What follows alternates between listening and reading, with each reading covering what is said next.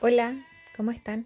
Hoy día les quería contar que me hice una página web por primera vez en la vida y que se llama Connie Seguel Terapias Holísticas y está conectada a mi Instagram que tiene el mismo nombre. Y también quería conversarles de los ángeles.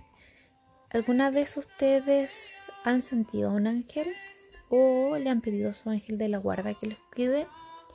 Bien, a mí me ha pasado que desde que era muy pequeña mi familia siempre me enseñó a pedirle a mi ángel de la guarda.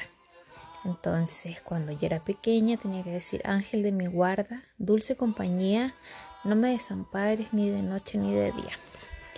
Y así fui creciendo y siempre pidiéndole que me acompañe y esté conmigo.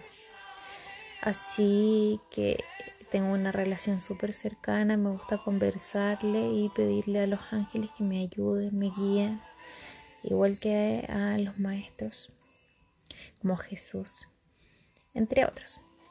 Así que ese era el tema de hoy. Bien, eran dos noticias. Bueno, y no sé si sabían que en pedir no hay engaño uno siempre tiene que pedirles a los angelitos lo que necesite o lo que quiera.